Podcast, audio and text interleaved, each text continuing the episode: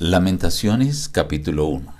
Reciban el abrazo de su amigo el pastor Juan Emerson Hernández y la gratitud por acompañarnos diariamente a meditar en la palabra de Dios.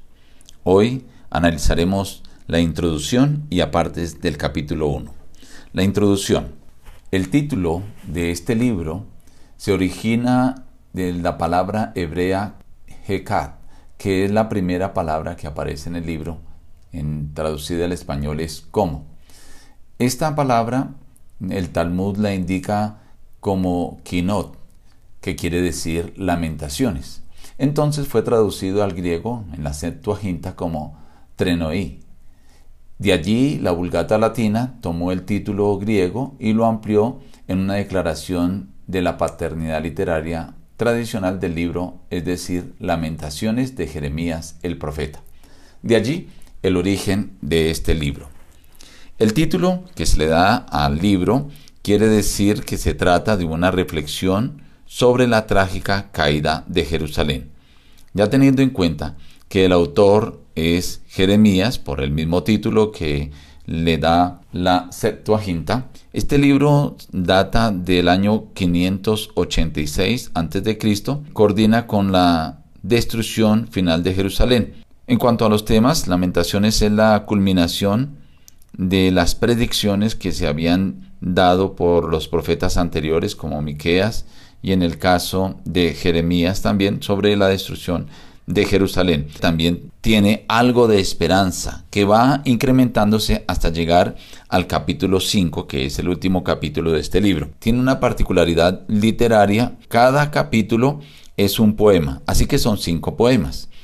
Cada capítulo tiene el abecedario del alfabeto hebreo. Quiere decir que cada capítulo tiene 22 versos o 22 versículos, exceptuando el capítulo 3 que repite 22 tres veces. Esto hace que cada capítulo sea un acróstico con el alfabeto hebreo.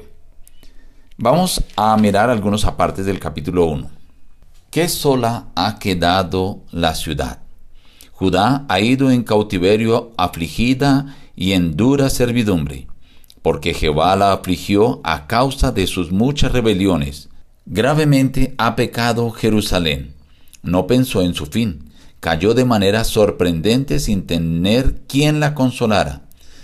Mira, Jehová, mi aflicción, porque el enemigo se ha engrandecido. Mira, Jehová, y ve cuán abatida estoy, porque Jehová me ha angustiado en el día de su ardiente furor. Por eso estoy llorando. Por eso de mis ojos fluyen lágrimas, porque de mí se ha alejado el que consuela y da reposo a mi alma.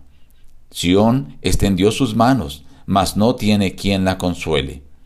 Jehová ordenó contra Jacob que sus vecinos fueran sus enemigos, y Jerusalén fue objeto de abominación entre ellos. Pero Jehová es justo, pues yo me había rebelado contra su palabra. Mira, Jehová, que estoy atribulada. Mi corazón se trastorna dentro de mí, porque me he revelado en gran manera. Mi corazón está adolorido. Este primer capítulo presenta el dolor y la aflicción por la que pasaba Jerusalén. Me gusta cómo eh, la versión Nueva Traducción Viviente que resume en gran parte lo que se menciona este capítulo. El versículo 1 dice, Jerusalén, antes colmada de gente, ahora está desierta. La que en su día fue grande entre las naciones, ahora queda sola como una viuda. La que antes era la reina de toda la tierra, ahora es una esclava. Esta era la triste condición por la que había pasado Jerusalén.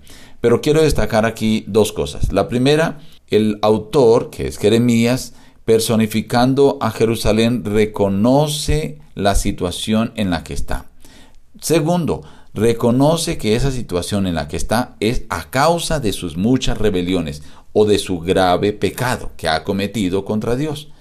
Y tercero, aunque reconoce su pecado, también entiende que aunque está pasando por esa situación a mano de los adversarios o los vecinos de Jerusalén, dice, Dios es justo. dando a entender que finalmente Dios hará también justicia con los enemigos que se han engrandecido contra Jerusalén. Estimado amigo, el primer paso para encontrar la reconciliación con Dios es reconocer que nosotros hemos fallado. Si nosotros reconocemos nuestra debilidad, nuestro pecado, podemos dar el segundo paso y es entender que la situación en la que estamos es debido a nuestro pecado.